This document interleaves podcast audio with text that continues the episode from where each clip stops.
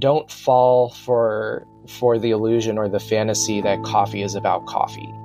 Um, it's not. You know, coffee coffee is a secondary process. You know, uh, the predominant mode of production are social relations. It's the type of people that we want to create and recreate. Um, and I think this is very important for consumers as well as roasters. What are the people you know that we're trying to recreate when we're interacting through a material like coffee? Earlier this year, I met a guy named Kosta. He's representing Algrano, a green coffee platform in the US these days. We met in Zurich in Switzerland, and there was something that told me, Philipp, you should talk to him. We got in touch and realized that we shared a lot of common ground about how we interpret the world of specialty coffee. The hopes, the shortcomings, the promises, the misunderstandings. Yes, the base of what we are working on every day. And then there is the fact that Kosta sits in the middle of the US in Kansas City, and I'm sitting in Basel, a city in Switzerland. So we thought, why not comparing the world of specialty coffee with our backgrounds? There's the American guy who was a barista at Starbucks once, successful barista championship competitor, Q grader roaster and industry veteran. And there's me, another guy who is managing partner in a coffee business in Switzerland, a social entrepreneur, and someone who believes in the power of community. What a brilliant idea, we thought, and here we are. I'm Philipp Schallberger. Welcome to Coffea Futurica. Am I okay to sip my coffee through this? Yes, please do yeah? so. Okay, yeah. good. As Thank long you. as you don't don't don't cup it and slurp. I will. It, I will not. I will not cup it. I promise. Very good. What are you drinking? Hmm. Oh God! Please don't judge me. Okay, I had to make a quick cup of coffee, and so I ended up making a little bit of Starbucks because that's what we have in the house at the moment. Oh wow! Yeah, yeah. I didn't expect this. I know. Um, it's a plot twist, isn't it? Yeah, maybe should, we should stop recording now um, because there's cancel the podcast. yeah, yeah, but other than that, uh, we have great plans for today, don't we? Um, we do. We do. A couple of months ago, we got to know each other in Zurich at Algrano's headquarters. And Algrano is a green coffee platform. And since earlier this year, you're running the US operations for Algrano.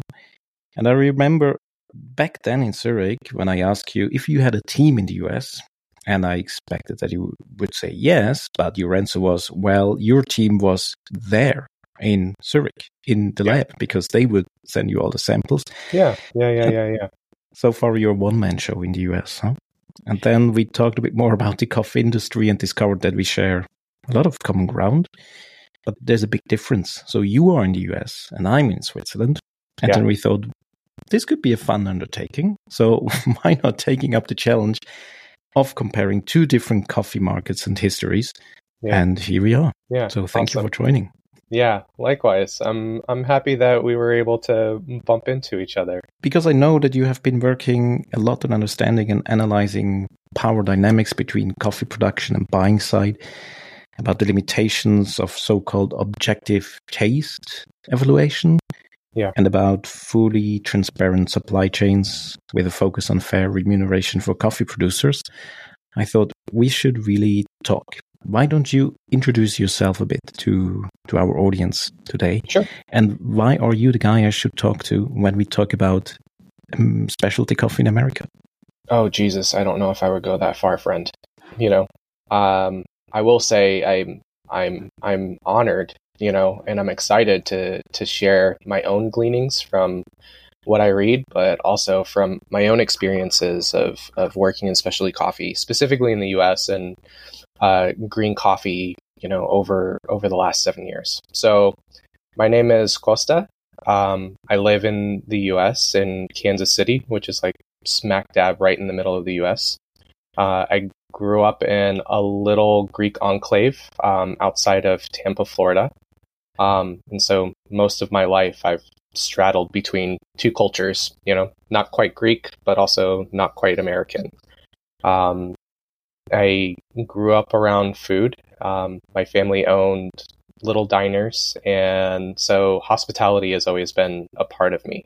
You know, around 2007, 2008, when the financial crisis ended up happening, I was finishing with high school and um, I was working with my father. He's a master electrician. His business ended up collapsing, and then ultimately he had to lay me off. And from there, you know, I really didn't have an interest in construction. Um, you know, I loved being around people, loved talking with people, loved listening with people, and I had a few friends that worked at Starbucks.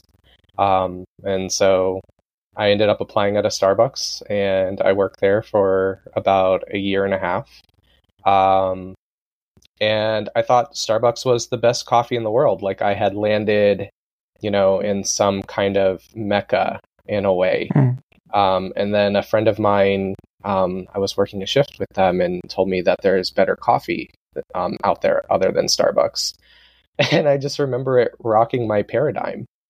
Um, you know, for two weeks, I was, I just felt kind of lied to in a way. Uh, ended up rebounding from that and um, I switched from working night shifts to morning shifts. And um, the buddy who I was working with, he wanted to play a game. You know, he wanted to brew a cup of coffee and then see if I could guess it. Mm. And hmm. after about two weeks of playing that game, you know, I could I could just simply smell the coffee and then guess what you know he ended up brewing at the end of the day. Um, and looking back, it's you know I'm honestly kind of impressed with myself, um, only because like Starbucks roasts mm. are, I mean they're just obliterated. Oh, that was with Starbucks coffees. Huh? Yeah, that was with Starbucks yeah. coffees. Oh, well, that's yeah, impressive. But, yeah, yeah, absolutely. But honestly, like I I say that you know, and I'm impressed with myself now, but I think it's only because like I don't know, like you just get used to what you taste, and then you mm-hmm. you, know, you can you can taste little nuances here and there. Um, and then from there, I started to, I was in Kansas City and I was traveling around and trying to find like little coffee shops. Um, and I found one and it was an introduction to specialty coffee for me. Um, my first specialty coffee was Monsoon Malabar. Um, and so, you know, just a very nice, smooth cup of coffee. Nothing as far as like an acid bomb or anything goes. And it wasn't even about the coffee at that point that really got me hooked and connected. It was mm. with the person that I was talking to. We talked for probably three or four hours. I don't even remember what we talked about in particular, but I remember feeling this sense of connection and camaraderie with this person. And I just couldn't let go.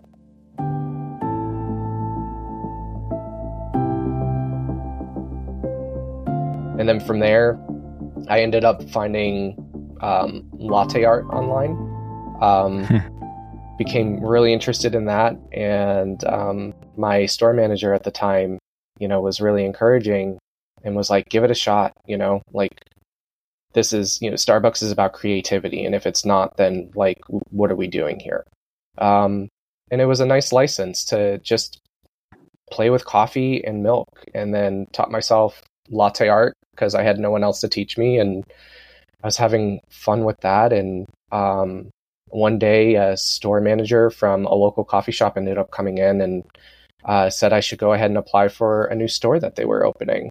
Um, and that was really my introduction into specialty coffee. Um, they were working on a, a three group La Marzocco.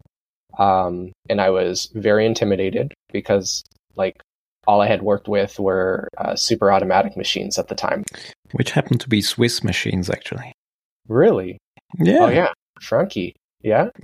Um, no, it's nope. Thermoplan. Um, but it's a, uh, it's uh, there are three to four really famous Swiss fully automatic machine brands.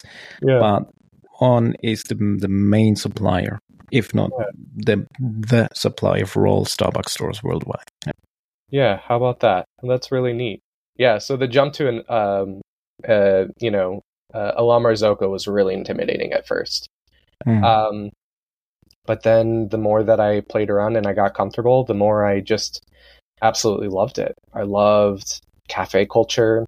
I loved, you know, making latte art. I loved tasting new coffees and being provoked by flavors. Um, you know, I became a barista trainer not long after that, and then uh, did Brewers Cup um, and placed fourth in the U.S. in 2013, and then I did US latte art and placed fourth in the US in 2014. Mm-hmm. Um, I became a Q grader, you know, not long after that. And then probably in terms of, you know, I would say the meat of our conversation was a trip. It was my first trip to a coffee producing country in Guatemala. Um, and from there, I was introduced to uh, coffee producers and also coffee production for the first time.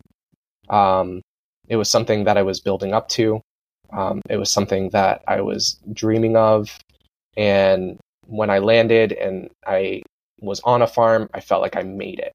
You know what I mean? Mm-hmm. Like, mm-hmm. yeah. like this is it. This is what I've been dreaming of. Like, this is what I've been talking about. Like, this is mm-hmm. what, you know, every kind of barista competitor, you know, wants to be a part of. And the first few days were excellent. Hospitality was was really great. Um, and then in the middle of the trip, the producer wanted me to cup with several others um, at a cupping lab in at, in Anacafe, and basically they just wanted to know like what would their how would their coffee score for the U.S. market. Um, and so the next day we went to the lab, and these are like medium to large size producers. Half of them speak English. Um, you know, the environment is is is fun. It's light. We're joking around, and then the cupping happens, and everything becomes like super serious, very, very, very quick. And so it's me and a buddy of mine cupping these coffees, and the producers on the outside of the cupping table, and you could t- you could cut the tension with a knife. Um, it became so much more serious than I ever thought it would be. Um, and yeah, they wanted indication for you know how their coffees would score in the U.S. And I think at that point, you know, they were anywhere probably between like 87 to 83 points. Um, and then what I didn't anticipate was, you know, them asking for market indication and this was back in 2015. Market was sitting around a dollar forty. Um, you know, I was quite new at that time, but I thought anywhere between, you know, probably plus fifty to maybe four dollars a pound is what they would end up, you know, probably selling their coffees for FOB. Um, and then for the next two hours, uh, it's still a blur to me, um, but the feeling is not. Um, they became really angry. And I think understandably so. And it their anger, so you know, once was, you mentioned the price. Yeah, yeah, yeah. Then it was I don't understand. How could this be? You know? Like this doesn't cover my cost of production. Like I've worked twice as hard for this coffee. How are you saying it's only this much more? It it became like very visceral um, and it was a reaction that I was not anticipating. Um, and I feel honestly really lucky that I, I got to see it and experience it. I don't know how many buyers would actually get the chance to to experience something like that, but because I was on there on my own volition, you know, and I wasn't buying any coffee, um, I think I had a, a very candid moment with with these people and these men. Um, you know, I saw them dream of like or they were asking me how much would a pound of coffee sell for you know their coffee in the us and i would share with them. Um, and you could see them kind of dreaming about opening up a roastery in the us and then they would ask you know how much does a cup of coffee go for in, in the us like if we sold our coffee? And i would share with them and you could see them dreaming about opening a cafe. And all i could think is what the hell is happening here?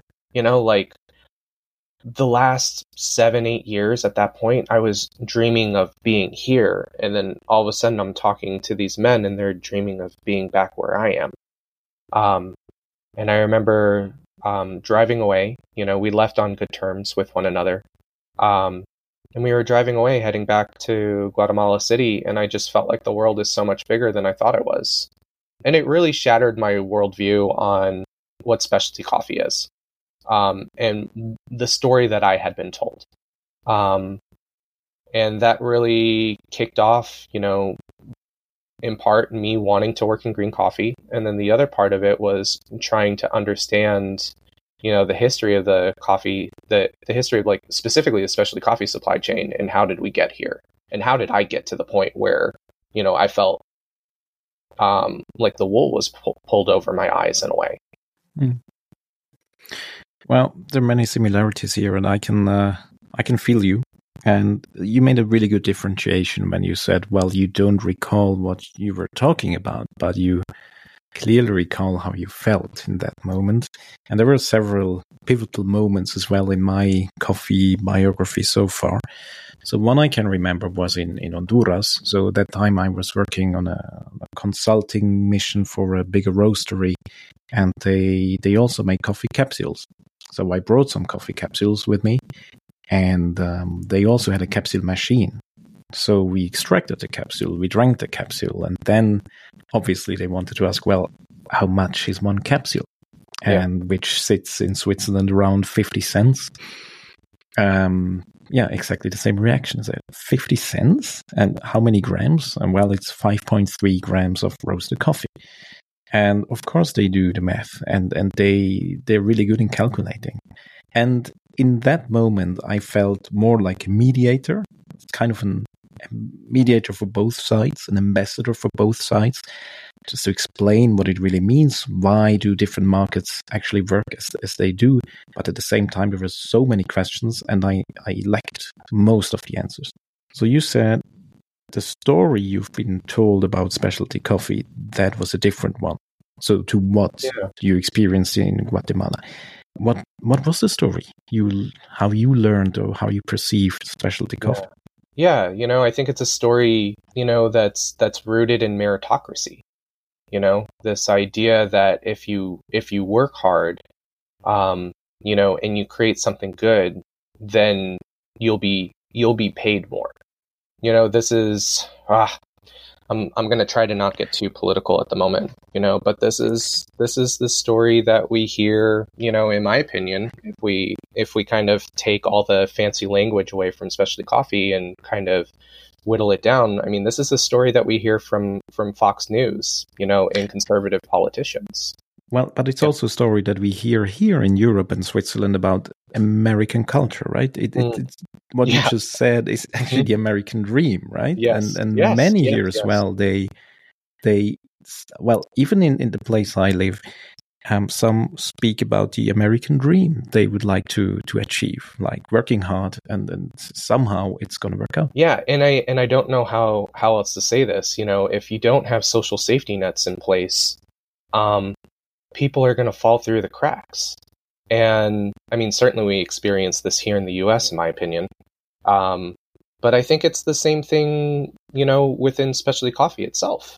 Like, if if they're if if a producer makes a lot and they don't have a buyer lined up and a buyer who's willing to pay the price that the producer is asking for, what do they do with that coffee?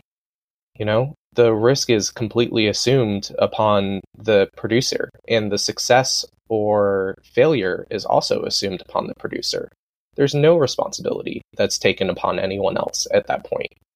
Um, and I think that's a you know a dangerous idea of individualism where you know like the responsibility is placed on those that probably have you know the least amount of say of what happens within the supply chain itself or within their own lives yeah so i think it's a story i think it's ultimately a story of meritocracy um you know and i'm so glad that you pointed it out that it's also like a it's deeply rooted in you know American culture, and it is an American story, in my opinion. And it's no surprise to me at the same time that specialty coffee was born out of the U.S. as well.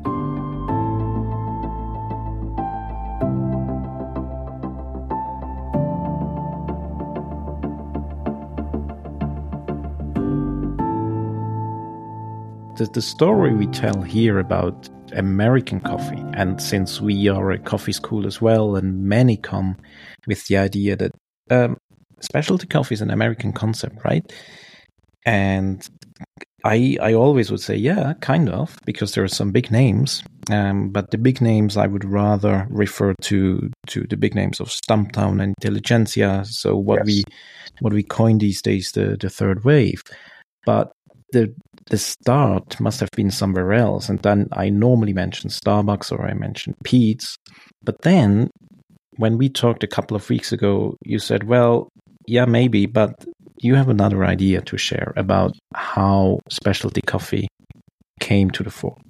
Yeah, yeah, yeah. I mean, the the story that we tell ourselves is, you know, this was um, pioneered by coffee roasters who wanted to create a new market. Um, and that's that's only partly true. You know, like the the other side of the story, you know, is that this was a national and international project. You know, one by uh, the ICO or the International Coffee Organization, giving a grant to uh, the SCAA at the time, Specialty Coffee Association. Um, and then also, it's done in cahoots with Maxwell House and um, in a marketing firm, you know, uh, uh, and Mather. Um, and all of this traces its history back really to the 60s and 70s um, when there was a shift in American demographics and the way that Americans were perceiving themselves. You know, instead of seeing themselves as a homogenous society and like one people, all of a sudden it started to become a, a differentiated market, which is how we experience it today. Um, there was also um, a major coffee frost that ended up happening in 1975 that ended up spiking prices that really scared consumers.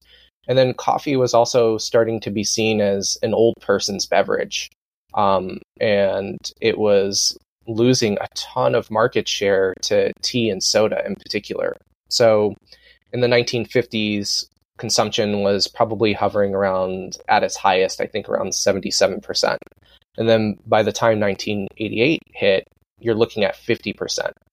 And so you have roasters that are legitimately panicking um, over like, we have, you know, like we're experiencing a decline in consumption. Like, how are we going to continue to grow?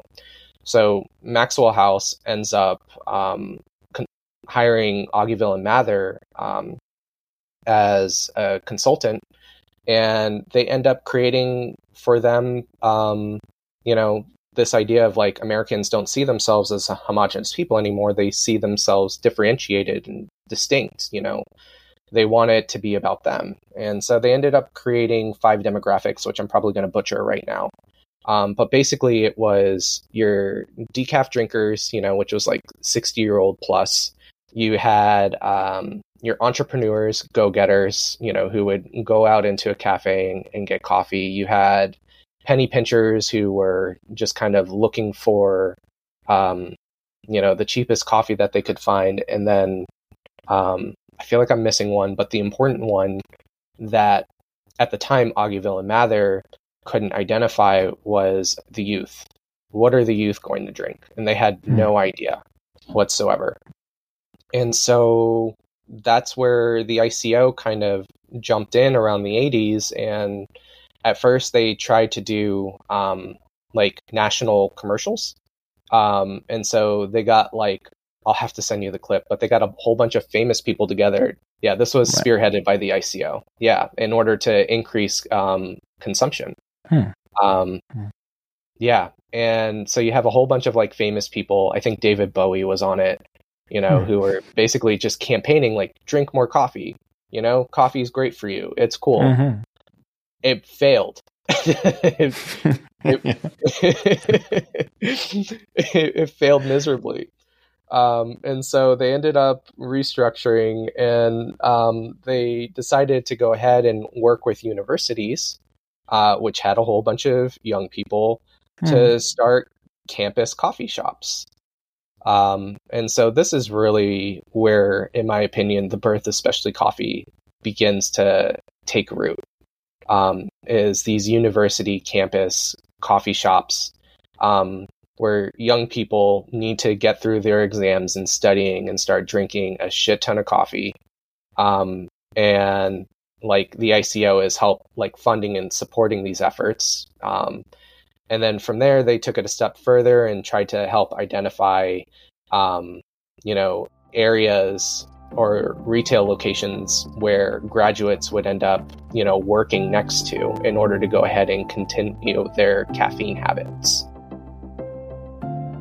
So you say it's actually a full-fledged agenda, or it was a full-fledged agenda. So first you create an, um, you create a product that is perceived to be cool, which is coffee, uh, mm-hmm. for young people, and the, these young students they grow older, and then also they got more money to spend, and then maybe the the idea of what coffee could be, and also because we know more about the world and supply chains, etc., that kicks in, and then suddenly our demands for coffee they were growing. Yeah, that, yeah, yeah, okay. yeah, yeah, yeah. And this, you know, it, I I think it honestly, I mean, it's an untold story, but I think it's an important one, you know, because like the coffee shop and specialty coffee um, are so synonymous with each other. They go hand in hand. Um, you know, I, I think most um, specialty coffee roasters up until probably the last decade or so really avoided places like the grocery store. Um, you know, the grocery store is where you got cheap coffee. If you wanted good coffee, you had to go out and you had to go to the coffee shop. It happened to you too, huh? In your biography. So that was the moment you, I just recalled mm-hmm. when you said you went from Starbucks to another place and then you just sat there yeah, and talked four mm-hmm. hours about Monsoon Malabar, which is actually not my cup of tea, but mm-hmm. um, it's it's a coffee with a big history and well in is inviting to to talk about coffee. Yeah, yeah, exactly. Yeah, so I think we I think we have to I think what's important honestly is that we have to realize that um, states and markets work in tandem together. You know, it's it's this idea of a free market I feel is a myth, you know, and the idea that um, you know a, a, market can help dictate or or shape society uh, can only happen you know with the intervention of the state. It's just it's a different kind of intervention than what we typically like to think about. Um, yeah, and so I think that's I think it's an important story for specialty coffee, you know. And if I were to contrast it with, you know, another um, state intervention, it would probably be the ICA or the International Coffee Agreement from 1962 to 1989. Um, from there, you know, I think most people would recognize that as like quote unquote like state intervention, where um, it had a quota system where only so much coffee was allowed onto the market. Um, and then there was also a price band. Um, and coffee had to stay within that price band. And the way that it was managed and maintained was, you know, through either restricting the flow of coffee or releasing the flow of coffee.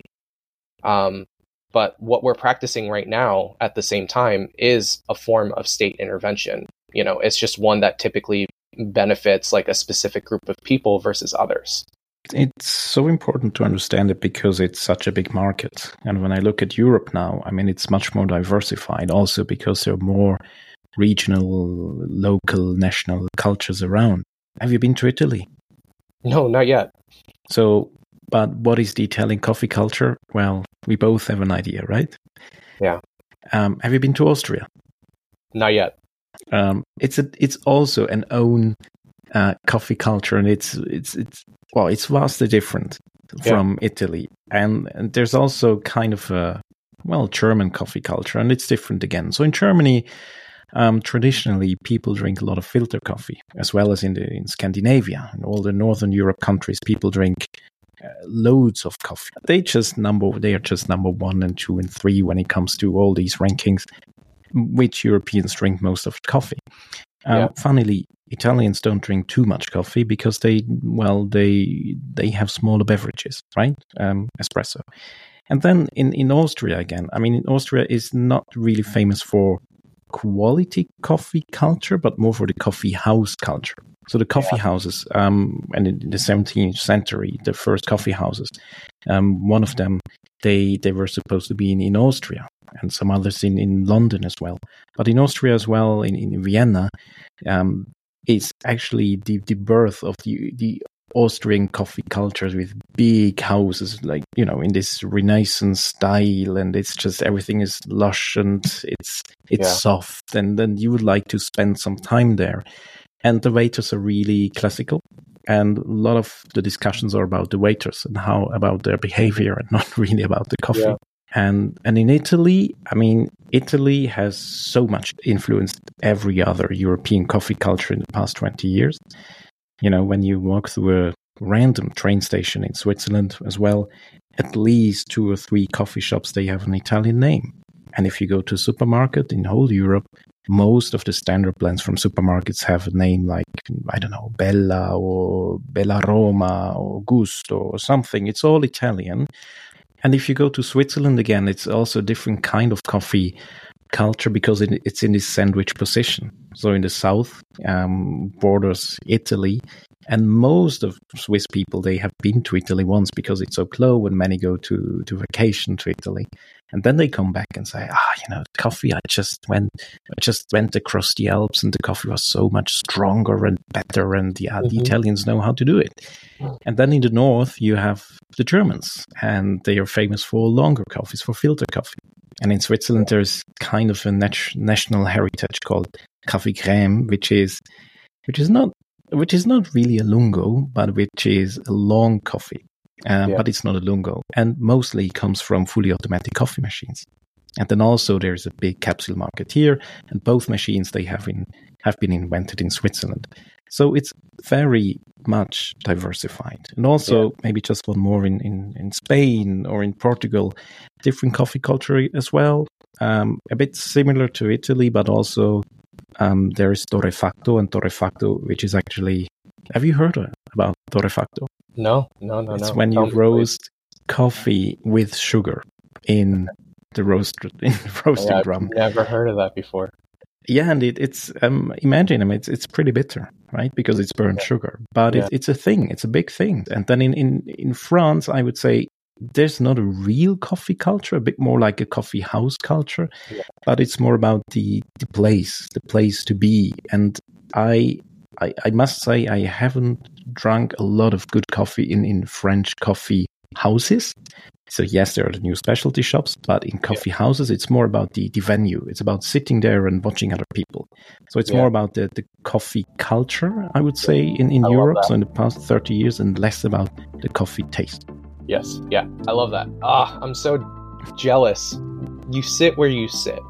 Um, and I'm a bit jealous of the Swiss, um, if I'm honest as well. To be able to, I mean, like the the country itself is a, a, mixture of like you know four three or four pretty diverse cultures hmm. um, and somehow you're able to live together um, in relative harmony with each other you know um, it just it's easy i think reflexive for me to think of like american culture as like i thought it was diverse and now i see it as like deeply homogenous um, when i compare it with the swiss for example.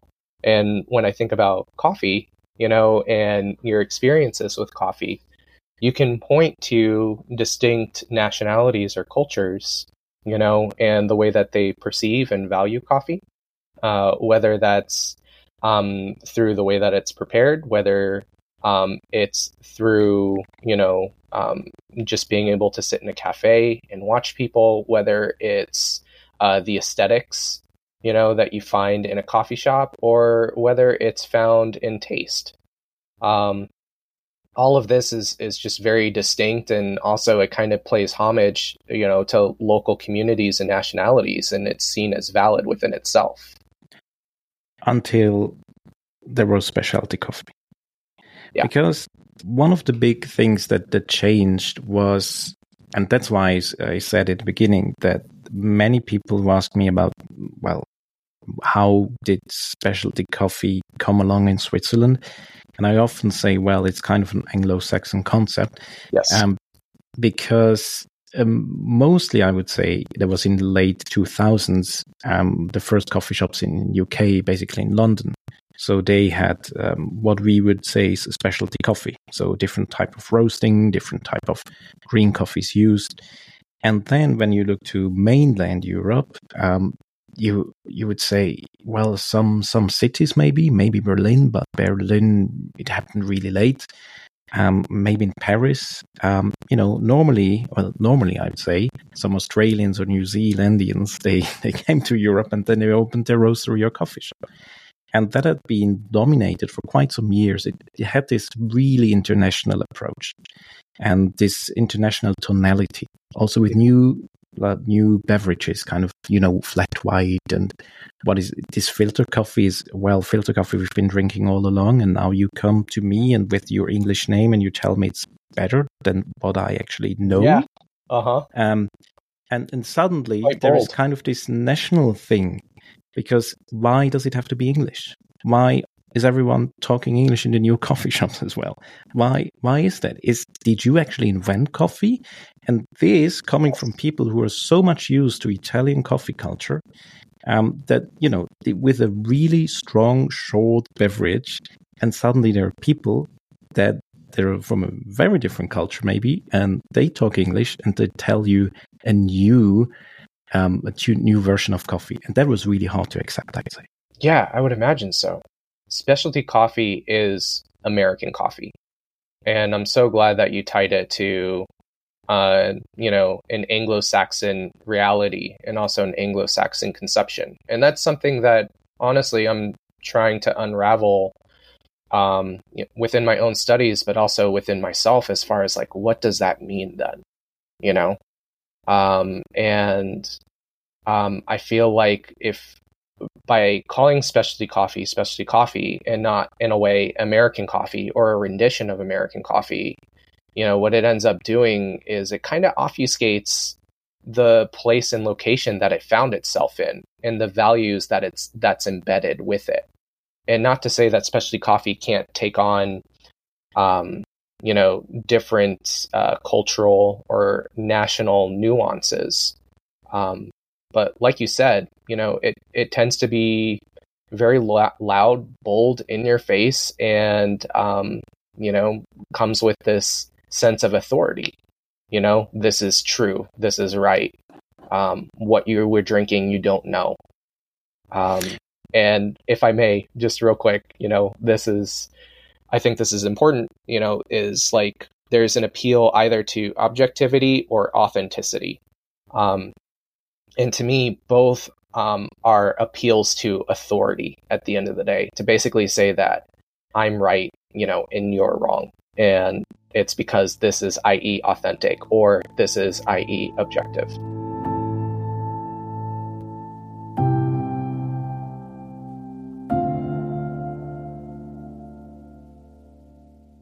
So, and you refer a lot to to taste because you at one point you told me, look, taste is performative. What does that mean? I think we need to go back a little bit. You know, the the way that specialty coffee thinks about taste at the moment, and I think it's shifting, um, is that taste is found inherently in the thing that you are tasting, um, and it's held on to this conception basically from the early 20th century up until probably I think the last 20, 30 years in particular this is this is starting to unravel. Um, I think one, it's starting to unravel within um, food science itself. Um, it certainly has been challenged by social scientists for decades. Um, but I also think it's starting to become unraveled um, by the industry itself. Um, you know, there's this, at least in the US, I don't know how it is in Europe, and I would definitely love to hear your, your thoughts and opinions on this, but like, but that taste is subjective. Um, and I think that leads to a bit of an existential crisis for specialty coffee that's built its market off of this idea that taste is objective. Um, and I don't necessarily, I, I like a, an existential crisis, if I'm honest. Um, I've had my own.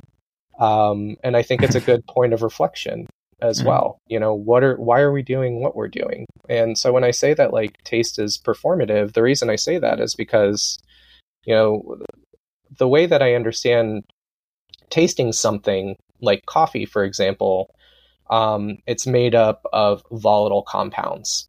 Um, and one volatile compound can express itself several different ways. So, scientifically, you can say objectively, this compound is within this coffee. But if we isolate that one compound, and you and I are tasting coffee, and I taste almond, and you taste cherry, we're both right like like empirically so. But our experience of that coffee is vastly different. And then at the same time, the thing that probably bothers me the most is that we assign an, a new an, um, a financial value to that specific taste, in which we're both right, but we're differing as far as how to go ahead and value that. Most coffees that are going to have um, almond in the flavor are going to score lower and then typically have um, a lower financial value. Those mm-hmm. that are taste like cherry, um, you know, or just simply assumed to be fruity, um, you know, it's it's going to have a higher cup score and then a higher financial value. Um, and I feel like I could go on and on. You know, like there's a new study that came out in regards to the perception of acidity. Um, and really, the only perceived acidity um, within specialty coffee, is, or excuse me, within coffee is, is citric acidity. Anything that's malic, lactic, tartaric, it, we can't physically perceive that that acidity within the coffee or sugar. There is not enough sugar to be physically perceived on the tongue. All of it is like retronasal. And so, so much of, I think, coffee and flavor in particular, honestly, is, is it feels a bit like magic. Um, mm-hmm. and I think it feels that way because we, we don't understand flavor still and how it ends up coming to be. But the things that we do understand about flavor um, is that there is a bit of individual biology as far as how it's perceived, but it's also a reflection on uh, the culture and the place that you grew up or the things that you value. And those things impact the way that you end up perceiving flavors and what's good and what isn't. And that has a moral quality to it. There is a tool to measure quality, right? So yeah. it's the SCA cupping form and it has existed for more than 30 years, I guess. Uh, it's accepted around the world. It serves as a reference for many to to judge coffee quality. And there will be a new cupping form very soon. And apparently, I haven't seen it yet. Uh, ha- have you? Yeah, I have. I have. Is it yeah. okay? Okay, this is good. Um, because yeah. in, in the old form, the one that is is really established, um, it's it's a pure sensory analysis. And on one hand, I'd say yes, it's really important to to to have a reference to compare, to see what's what's better, what's not. But on the other hand, it's just a pure technical thing that lacks all emotions. And at the end of the day, we are drinking emotions and not really coffee. Yeah. So the cupping form is mm-hmm. basically only for really, really small clientele really important.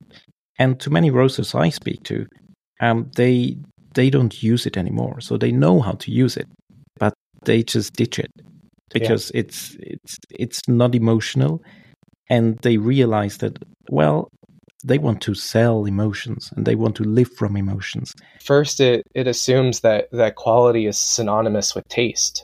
Um, and I mean, this is the thing that probably strikes me the hardest at the moment. Um, is that we when we talk about quality, we immediately you know have it tightly coupled with with taste. We don't talk about quality in regards to the quality of someone's life. Um, you know, and to me that's that has a much higher value than the quality of how something tastes. I mean, a cupping form more or less is, in the attitude that comes with it, um, it it's it's a bureaucratic tool. Um, you know, it's it's it's a tool that um, is meant to strip away all social connections, you know, mm. and is supposed to be analyzed uh, indiscriminately. And the hard part that I have, you know, with this tool, um, you know, is is that it it does, you know, fracture social relations, but also the people who end up using this tool are also normally the ones who get to benefit from it. So, how are you supposed to be, you know, more or less a bureaucratic agent and also the beneficiary of that process itself? To me, this is this is asinine. I don't know how else to put it. Like it just it kind of breaks my heart when I when I think about it in in this context. Um, and it almost makes me wish for, you know, I could a part of me wishes, you know, for like some type of like third party process. For example, like if we gave up the terms of individual quality, you know, and if we wanted, you know, some type of a bureaucratic agency like CQI to go ahead and take care of it. But then again, you know, I, I find that, you know, we're still fracturing social relations. And, and how do you how do you honestly as as a person, you know, have an interaction with someone that you care about um, and then like use a tool like a cupping form um, and then basically end up devaluing their work more or less where they don't get to have the same input and energy that you get to have um, you know as a buyer um, and i completely understand what you're saying as far as like having a sense of affinity or a social connection um, with someone in, in mexico um, your lives are intertwined literally and, you know, allowing a bureaucratic tool to get in, into the midst of that to me feels like a travesty.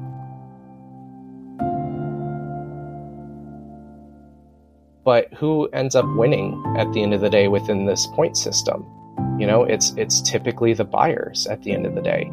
It's those that are able to dictate, you know, the game itself as far as what scores an 88 and what scores an 80. Because if I talk to the majority of consumers, and I give them a cup of Panamanian geisha and then I give them a natural Brazil, 90% of them are going to say that the Brazil is better and that the geisha, you know, they don't really care for it. And the only people who really seem to care for the geisha, honestly, are the people who end up dictating the game. You know, and they say that this coffee is better than other, and so therefore I'm going to reward it with, you know, some type of financial value behind it recently I just saw that there was the the um, best of Yemeni coffee auction, and there was one coffee that has been sold for I don't remember was it five hundred dollars a pound. Um, so most of the coffees, the top ten, um, maybe was already hundred dollars a pound, which is well per libra, which means in two hundred twenty something um, US dollars per kilo, yeah. which already is a really really high price. And one coffee was just a whole lot more expensive. So and i i found it in a way oh i had different perspectives on it. So on one hand i would say all right happy happy for the producer on the other hand i say well what is the message um, the message is um, it's it's kind of a comparison you know who has more money who has more power and so i just buy it and then you know i have place number one and yeah. well who do you attract with that? I mean, you attract a certain clientele and the ones who really want to spend then maybe 80 bucks on a cup of coffee and then say, well, it was the best coffee in my whole life. Yeah, maybe because you paid 80 bucks. um, yeah. So I, I don't really get the, the, the essence of it. So, um, but it all comes down to a, to a competition. And if I look at it from an angle of, okay, this is pure competition, I start to lose my interest in it. If it's, if it's pure competition. Yeah. Agreed, agreed, agreed. And my my concern is, uh, what does what does this what does this type of economic scheme do to local communities, especially indigenous communities? And um, an anthropologist, Ted Fischer, along with a, a few different colleagues of his, ended up writing this paper called "Quality versus Solidarity," um, and it's uh, a study of third wave's impact on local indigenous communities in the highlands of Guatemala. Um, a lot of these communities have third wave buyers kind of like coming in and out. Um, they tend to be mostly cooperative structures. Um, and they ended up doing surveys um, and then in-depth interviews as far as like how do people feel about um, the cooperative that they work with? And then how do they feel about you know third wave or specialty coffee coming into their communities? Um, because the idea of a cooperative and then the idea of the way that specialty coffee ends up operating are you know two very different economic schemes um, and ultimately like two different ways to socially relate to one another um, like i said earlier you know specialty coffee and third wave is uh, and also like coffee competitions or auctions are built on a winner take all system. Um, you're going to throw a whole bunch of coffees on the table. The best one with the best price is is going to be win is going to win at the end of the day. But then cooperative systems are built on shared risk and reward. Um, And in the history of Guatemala, this is something that was hard fought for, literally. And I think the fear that I have with, with especially coffee and, you know, how bombastically bold it can be um, is that it doesn't take into account or consideration, um, you know, local communities and their own histories.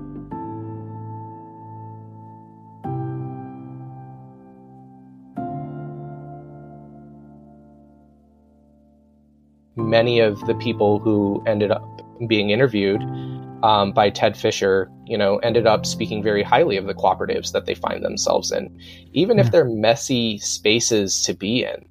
Um, but they also felt a fiduciary responsibility to their families, you know, when all of a sudden they're being, um, you know, courted to segregate their lots, um, you know, or their entire production to one buyer for two, three, four times the amount. And then this ends up you know potentially fracturing local communities but also then you know potentially rewriting the way that they end up seeing and relating to one another. What type of envy could that create within a local community? Um, i mean these are the things that are in the back of my mind when we end up you know structuring specialty coffee the way that it mm-hmm. is a couple of years ago, I've been to Costa Rica, and it, it was exactly the same scenario that happened that you just mentioned. So there was a cooperative I've been working with, um, and they the, the zone of the cooperative reached from 900 meters to 1,600 meters. And obviously, the ones in the higher altitudes, they could make, well, by default, they had a better coffee, even yeah. if they didn't really do something more. And their coffee was mixed into the cooperative blend. So the cooperative had different blends, like a, like a standard blend, a better blend, and a really good blend. But they said, well, we want we don't want to be in a really good blend because we know that this coffee has more value. So they sold their microlots to someone else, and the cooperative, um, and it was a really proud cooperative. They they actually excluded these producers from from the cooperative. So when they wanted to come back to the cooperative, the cooperative said no. And, and that was next year when prices dropped. And it's, well, it's, it's kind of a different discussion, but quality can cause a lot of frictions. So once we, we only take into account uh, points and, and the markets, and if we only take into account quality from one year, and just that that lot. And we if we don't have a long view or a long term approach to to buying and selling it it will always cause us friction. Yeah. Like what happens when a coffee doesn't sell? The way that that that we handle risk and responsibility just mm-hmm. in general. Um you know to me specialty coffee is built on austerity. Um this idea that like you know if you don't make it you don't make it. Sorry. Like that's it. But maybe one step back. Um, sure. You were talking about quality and points. Um, if we don't take points into account, like a score, so how how high we score a coffee, what else should we do? What yeah. else should? How should we actually attribute value to a coffee, if not via taste? Yeah, cost of production, quality of life. Like these are these are values that I think should be at the forefront of like the way that we just do life in general. Um, and I see no reason, you know, why business has to continue the way that it is. That's you know built on taste. Like, why not just simply give someone, you know, like what it took in order for them to go ahead and produce, um, and then don't take more on top of that. I think those are the things that like should be taken into consideration. Um, you know, did did a person have the ability to determine the price that they want within means, um, you know, and reason? Um, you know, this this conception of of taste, I, I I think it's I think it's just one conception at that point, and I think it ends up obfuscating, you know, what's what's actually happening here. You know, which is a winner take all system um, that's built on tastemakers to determine what's good and what isn't, which makes them feel good. And then they kind of get to play Batman in a way, you know? Like, I like this coffee better. And because of the political life of coffee, the fact that it's shit and it doesn't have subsidies, and for the most part, most coffee is paid under the cost of production. like I get to feel good by giving a little bit more money, and simply I, because I have more. I agree with you to hundred percent. But there's a question here, Kosta. Who's the tastemaker? Who is actually making the taste? Are we not involved in it? Maybe when we describe coffees and we just make a, let's say, an Instagram post about it? Or is it a roaster? Is it every roastery that puts some descriptors on a label? Or is it is it the official points evaluated by three independent Q graders? Or is it is it the, the export company? Who is it? Who makes yeah. taste? Yeah, it's not the it's not the Q graders. Um, you know, I don't I don't know a company or I've never met a company that ends up, you know, sending their coffee off to CQI to get evaluated and end up adjusting their scores accordingly. You know, nor have I ever seen or been in a situation, you know, me, a green seller, in which I score a coffee 88, they score a coffee 84, and they end up adjusting my scores. Nor have I ever seen a situation in which a buyer, you know, is interacting with a producer, even if they're a Q grader or a Q instructor, the producer ends up scoring it, you know, 88. The buyer ends up scoring it 84. And then the buyer ends up adjusting their scores. You know, the tastemakers that I'm talking about, I think are predominantly, um, you know, buyers. And certainly I think like there are other coffee professionals, but I think if we think of in terms of like you know, instead of trying to segment the industry. Um, but if we just think of ourselves as food processors, like it's the food processors who end up being tastemakers and deciding, you know, what's good, um, but also like what it should be worth at the end of the day. Um, and so, I mean, to me, that's that's who the tastemakers are. You know, are the ones that are able to sign contracts and and um, you know, pay for the coffee that they that they want to buy.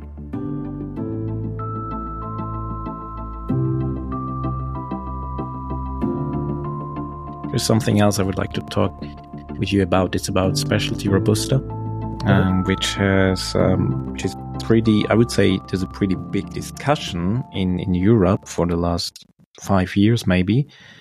And but there are still very few roasteries that really offer specialty robusta. Um, but I would say it's it's it's a pretty easy market to, make robusta or to put robusta in an, under a different light because people here are used to robusta. Also, thanks to an yeah. Italian coffee culture, so everyone's used to it. And if you come now and say, "Look, this this robusta is is robusta, but it's but it's different," because we took great care of it and took as much care of it as we would with a different species. So that's why it's different.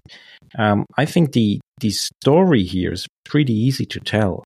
And so we also have one specialty robusta in our standard portfolio and then changing specialty microlots. And that goes really well because people have this experience of how a bad robusta could taste like. Yeah. And I don't think that, um, speaking for Switzerland now, that the, the, the experience is is is a bad one. That people would say, "Oh, robusta, ah, nah, ah, I'm not yeah. going to drink it." Yeah, yeah, um, I feel it much more severe in, in, in Germany because in Germany, so in the beginning of the 90s, there's a big coffee houses such as Tchibo. They started their marketing with, um, "We do 100% Arabica only." And every brain is wired that I, I have to drink Arabica. Everything else is, yes. is, is not good. How is that in, in the US? it's almost non-existent. I mean, you're you're saying some things that that's entirely foreign to me. I, I can know. think of, I can genuinely think of two roasters at the moment that offer robusta um, on their menu. You know, like one is a Vietnamese roaster, um, and and then another roaster that has connections in Thailand. Hmm. Um, you know, but there's still a, a, a very strong and steep stigma um, yeah. for robusta. Like I have never, I can't imagine a specialty roaster carrying it like willingly on their menu hmm. uh, here in the U.S. You know, it's but it serves itself as a really, really good test as well for the industry. Because I, a couple of years back, I, I made a blog post and, and then I wrote, look, if we if we really want to take it serious, then we have to involve 50% of farmers. Yeah. Um, and these are robusta farmers. It's a bit like, you know, uh, do we want to have equality? Well, then it's include women, for example. Um, so just include the other Yeah. half. Yeah, Um, yeah, yeah, and- yeah, yeah, yeah, yeah, yeah. It's exactly the case with Arabica and Robusta, um, because the beautiful stories we hear mostly are still from Arabica, but it's it's changing slowly. How is it that there's actually no Robusta in the US? Yeah, I think stigma, you know, is is probably the big thing that comes to mind. I'm completely stumped by this question, and all I can do is is is just kind of like imagine why. Look, you're it's- back in the mediator role now, as you were in Guatemala. Yeah. I mean it's almost it's almost unquestionable, you know, to to offer you know, for me to as a green seller suggest, you know, hey, this is good robusta, you should you should try this. Um you know, or for a roaster looking to me, I mean it's it's it's maybe half a percent. You know, right. it's so few and far in between. Um, and the only thing I can think of to be truthful is stigma. But it's not even price. I mean, this is interesting, you know, because so Uh-huh. for decades here, I mean, Robusta was used to lower the price of, of, of anything, right? Mm. And then suddenly there's some people who say, well, Robusta can't be tasty. And say, ah, come on. And then people taste and say, yeah, it's different, but it's still Robusta. So, yeah, there's also stigma here, right? Um, Yeah. that, that, that persists. But for for many, and I would say for most in the past 30 years, Robusta was a tool to lower the price of a blend. Yeah, yeah, Well, yeah, yeah. simple as that. As you say, I mean, also in, in, in the US, you have some brands that actually have really low prices because that's their market. And that they don't use Robusta, maybe it's just a chance that hasn't been used. I don't understand it. Yeah, I don't either. And it's hard for me to even pinpoint a roaster that does use Robusta, like even the big ones. I'm sure that they do. It's just it's just so hard for me to to imagine who. It, it has such a strong and distinct flavor, you know? Huh. Like like I've tasted it before. It's it's it's kind of hard to miss. yeah, yeah, it, it's true. It's a bit like Monsoon Malabar, actually. Mm-hmm. So, if I were your customer, what could I expect from you? I mean, how would we talk? I mean, if you say, "Hey, Kosta, I would like to have a really tasty coffee," would you say, "Well, yes, Philipp, I could give you a really tasty coffee, but look, I wouldn't sell it to you because there's other value." So, how would that go? I mean, how can Yeah, you? yeah, yeah, How does that come together? I mean, you at the end of the day, you you sell something, but also you you are actually you're an ambassador for a different way of dealing with coffee. I feel like the conversation that we're sharing today is is something that a lot of times I would only share with someone that I would feel comfortable with. Um, because, I mean, one, I'm putting myself out there. Um, but but the other is, um, you know, it, it takes a relationship to be influenced by one another, not just simply me to you, but also you to me. And are you in a place or a space that like I perceive that you're willing to be challenged or simply to just have fun being able to have a discussion about how we interact with not only one another but how we interact within this industry. Um, to me, I would much rather take the posture of listening um, and understanding, you know, where you're coming from, one as a business, but two as a person first, um, before I would ever want to go ahead and share my opinion. Um, and if someone wants to know my opinion, you know, at that point, yeah, I'm more than happy to go ahead and share. And from there, I think it can lead to like, you know, a wonderful collaboration.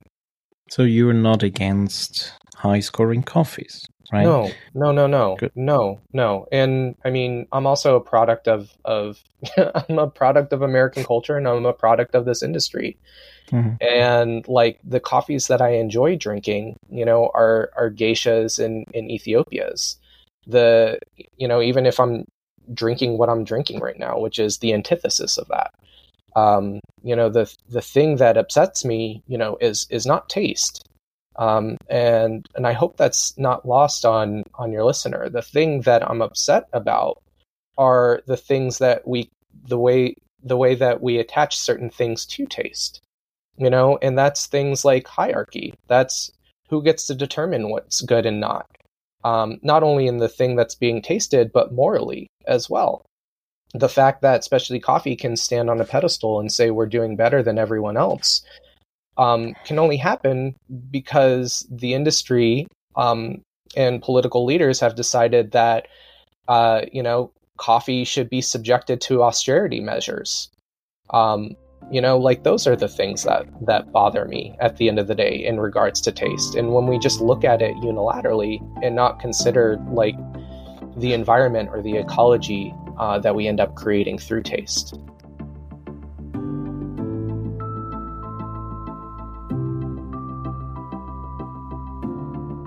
I see some development in specialty going on, and maybe it's it's a European American thing. But um, please tell me. But I see more and more roasteries that actually start roasting with a clear philosophy in mind. It's a bit mm. more like, um, yes, we we want to do things right, and yes, coffee will be tasty.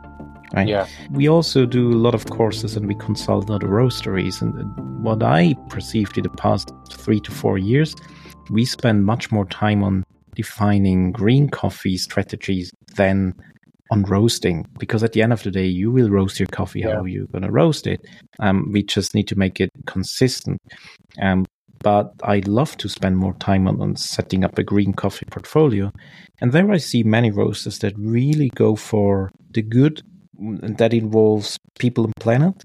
Yeah. And then, yes, uh, of course, we it must be tasty, but it's not number one. Do you see some similar um, progress where you are? I'd be really interested, you know, to see data in particular in terms of cup scores, but also, um, you know, financial value that's being attributed to contracts between the U.S. and Europe. Um, if I shoot from the hip, I would say, you know, basically since 2020 or, you know, the pandemic um, and now just global inflation, um, in my experience in Europe, um, Americans, please don't kill me. Um, I feel like coffee quality overall um, is is better in Europe at the moment compared to the U.S. I mean, the sense that I I, I get right now um, when it when it comes to the U.S. is I mean, a lot of businesses are just trying to make it. Um, mm. You know, they're they're trying to hold on for dear life as as they're you know wading through um, just rising costs on everything, labor, cost of goods.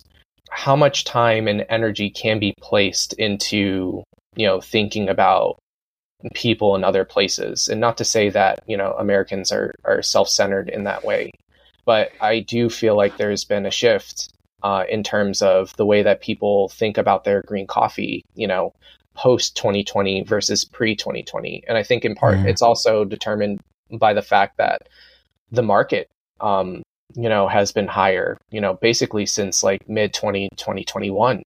Um, the previous five years to that, the average within the C market, I think was like a dollar twenty, dollar twenty five, you know, it only peaked over a dollar seventy for like a week or two. Um, you know, I think we saw prices above 225, 240, you know, about a year and a half ago, and it's still hovering around 160. Um, and producers are also asking more because their cost of inputs are, are greater mm-hmm. than ever as well.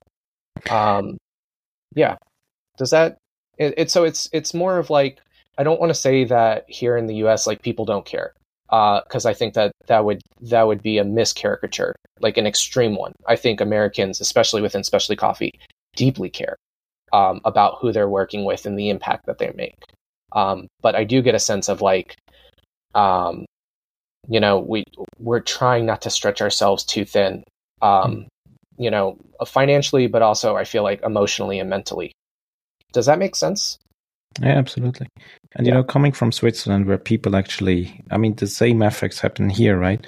But there's a actually a cushion to fall back down here. And um, people can spend a bit more and it doesn't hurt too much. Yeah. And so we we also pay if I look at the prices we pay for green coffee, they've increased well up to hundred percent in the past five years, I'd say. And mostly because we we wanted to because we also we adjusted our uh, way of buying and we adjusted yeah. the way how we we understand partnerships and i i guess i once told you that um, while buying from a coffee producer is to me not the same as as a partnership So it's a buying, selling action. And yeah. then after maybe two or three years, yes, there's kind of a maybe there's a collaboration, but only if we really want to fall in love. And then, yeah, when we get married, then let's say it's a partnership and we have some yeah. mutual things or it's just some mutual values and then we actually start a, a, project where we actually both working on and where we put ourselves in when where where we invest both, um, then I would only talk of a relationship or a partnership. In the past five years, actually, we moved away from, we, we've been in that state of buying, selling consistency, and then starting more and more to work on, on projects, on, on the way we want to work with each other. Um, and that's why the prices increased a lot but on the on the on the selling side we didn't really increase prices a lot so there were only five yeah. coffees that we increased last year uh, price wise. We took it as a motivation to become more um, more efficient in the roastery, basically. So the the higher green coffee prices they don't really play a big role. Right, right, right, right. It's not eating into your bottom line at the end of the day.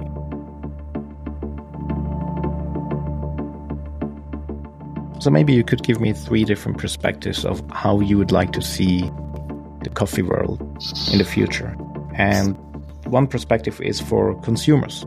What would be a really good setting for us to enjoy coffee responsibly? So, the other perspective, how would you like to see the role of the buyers? And with that, I also mean roasteries, like mm-hmm. basically roasteries, because mm-hmm. roasters at the end they they tell the stories.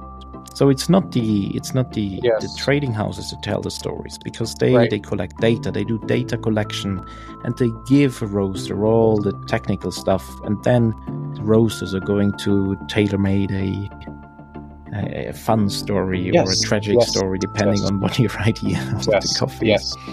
And for coffee producers, it's a big ask, I know, but uh, I know you can do it. Uh, thank you for the faith.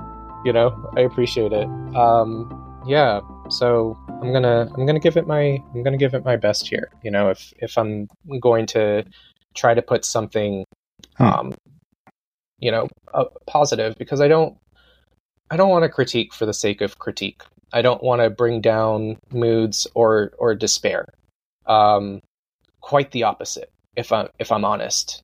When i when i think about the things that i think about um i mean i feel indignation um, but also, I have like maybe a naive sense of hope within humanity itself uh, that we can rise above the structures that we find ourselves in. Um, you know, and that's why I'm so bold to say the things that I that I say, and why I feel so unrelenting on studying what I'm studying. Um, and yeah, so if I if I think about things as far as hopeful in terms of like micro level, um, you know, and within within like the consumer level itself, um, you know, and this would probably apply to consumers, roasters, and producers as well. It's it's don't fall for for the illusion or the fantasy that coffee is about coffee. Um, it's not. You know, coffee coffee is a secondary process. You know, uh, the predominant mode of production are social relations. It's the type of people that we want to create and recreate. Um, and I think this is very important for consumers as well as roasters. What are the people, you know, that we're trying to recreate when we're interacting through a material like coffee? Um, you know, and if I look at, at especially coffee, um, the message that I have at the moment, you know, is that producers should assume responsibility for literally everything. Roasters are the ones who get to determine the value um, financially and symbolically. And consumers, more or less, you know, get to be the beneficiary of of that um, of that process. And the process that I would honestly like to to see, and I don't know if it can be done in a market based economy or how far it could reach, uh, would be more of like a transnational solidarity project. You know, it would be an acknowledgement that things are not right. Um, and we should be unrelenting about that. Um, that's not something we should shy away from, nor should it be something that we end up despairing in. There should be political activity in regards to coffee and setting up pricing um, that is reflective of the cost of living, especially for producers. There could be consumer movements, for example, um, you know, that could push for greater transparency, but also push for better democratic means within the coffee supply chain.